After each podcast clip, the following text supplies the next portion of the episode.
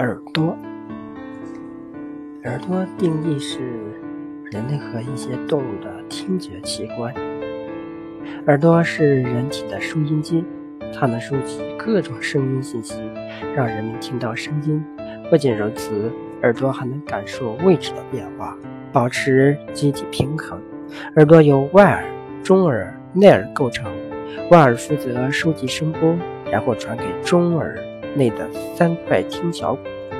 其中的镫骨就像火灾，将声波的振动传给耳蜗中的一些纤毛，它们再把声音信息传递给大脑，我们就听见了。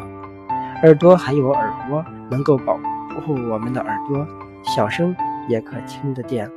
神秘的变声器，在青春期，声带会迅速生长发育，男生和女生的声音开始变得不同，这就是变声期。女孩一般在十一到十三岁，男孩在十二到十四岁变声。